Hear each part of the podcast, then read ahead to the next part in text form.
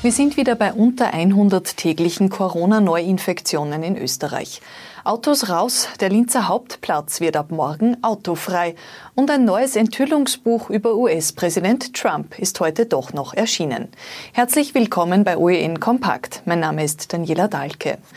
Jene Freikirche, die für den Corona-Cluster in Oberösterreich verantwortlich ist, vermutet eine Feier als Ursprung, keinen Gottesdienst. In einem ORF-Exklusivinterview sagt der Leiter der rumänischen Pfingstgemeinde Himmelstor, dass es eine Geburtstagsparty gegeben habe, bei der viele Mitglieder dabei waren. Von dort dürften Infektionen weitergetragen worden sein. Bisher ist der Cluster im Umfeld dieser Freikirche auf mehr als 230 Fälle angewachsen. Auch heute sind in Österreich wieder unter 100 Neuinfektionen gemeldet gemeldet worden, die meisten noch in Oberösterreich mit 20 neuen Fällen. Ihnen stehen 24 Genesene bei uns im Bundesland gegenüber. Neue Cluster gibt es in Salzburg und zwar rund um zwei Polizeiinspektionen. 100 Polizisten müssen zum Test. Damit nicht noch mehr Corona-Fälle aus dem Ausland eingeschleppt werden, weitet Österreich die Landeverbote für Flugzeuge aus Risikogebieten aus. Neu auf der Liste sind alle Länder des Westbalkan, Bulgarien, Rumänien, Moldawien sowie Ägypten. Damit verlieren die Austrian Airlines wieder Verbindungen in ihrem ohnehin schon stark reduzierten Flugplan. Weil die Gesundheitskontrollen an den Grenzen ausgeweitet werden sollen, wird jetzt auch das Bundesheer wieder dafür eingesetzt. Die Behörden hätten dafür zu wenig Personal, so die Begründung. In vier Kärntner Bezirken wird der Assistenzeinsatz des Heeres daher voraussichtlich kommende Woche starten. Morgen Mittwoch wird die Linzer Innenstadt autofrei. Der zweimonatige Testlauf für einen autofreien Hauptplatz startet. Der Durchzugsverkehr wird damit für den Sommer ausgesperrt. Die Stadt rechnet nicht mit groben Auswirkungen, weil der Verkehr bereits weniger geworden sei. Es sind Sommerferien und viele Unternehmen sind nach wie vor in Kurzarbeit. Eineinhalb Jahre lang soll das Grundwasser rund um Ohlsdorf absichtlich mit Pestizidrückständen verschmutzt worden sein, weil illegal Abwässer auf einer Deponie entsorgt worden seien. Heute ist der Prozess in Wels erneut mit Schuldsprüchen zu Ende gegangen. Ein Beschäftigter der Deponie und ein Mitarbeiter eines Entsorgungsunternehmens haben Bewährungsstrafen von drei und sechs Monaten sowie Geldstrafen ausgefasst. Die Zahl der Arbeitslosen geht in Österreich zwar weiter zurück, bleibt mit mehr als 438.000 aber weiterhin vergleichsweise hoch. Die Bundesregierung widmet sich jetzt verstärkt Lehrlingen, die sich schwer tun, einen Ausbildungsplatz zu finden.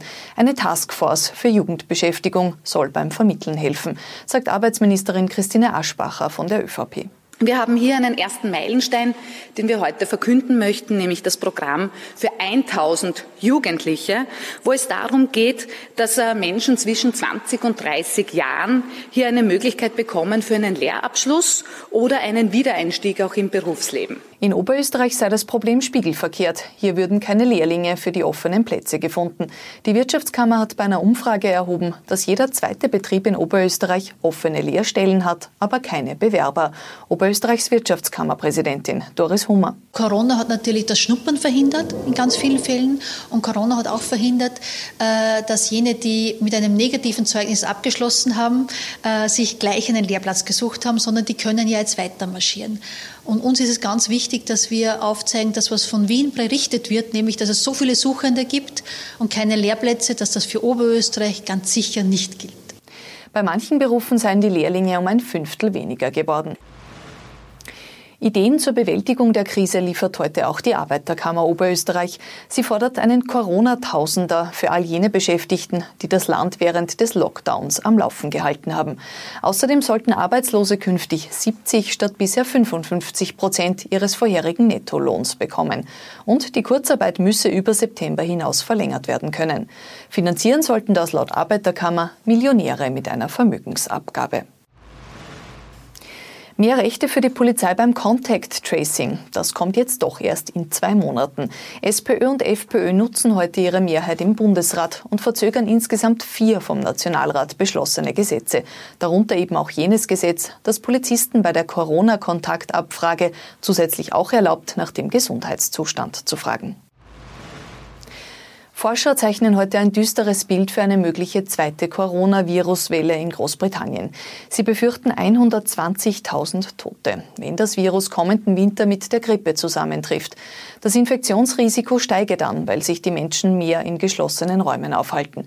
Großbritannien verschärft erst jetzt die Maskenpflicht. Ab 24. Juli muss beim Einkaufen Maske getragen werden. In Österreich hält Vizekanzler Werner Kogler eine Maskenpflicht zumindest in Supermärkten heute für denkbar. Die Forderung war von der SPÖ gekommen. Zu viel und nie genug, wie meine Familie den gefährlichsten Mann der Welt erschuf. Unter diesem Titel erscheint heute nun doch das Enthüllungsbuch über US-Präsident Donald Trump. Geschrieben hat es seine Nichte, Mary Trump. Sie beschreibt ihren Onkel darin auf 240 Seiten als verlogen, kaltherzig und narzisstisch. Die renommierte Psychologin aus Washington ist die Tochter von Trumps ältestem Bruder Fred. Die Familie hatte vergeblich versucht zu verhindern, dass das Buch erscheint. Soweit die wichtigsten Nachrichten des Tages kompakt zusammengefasst. Wir sind morgen wieder mit aktuellen Meldungen für Sie da.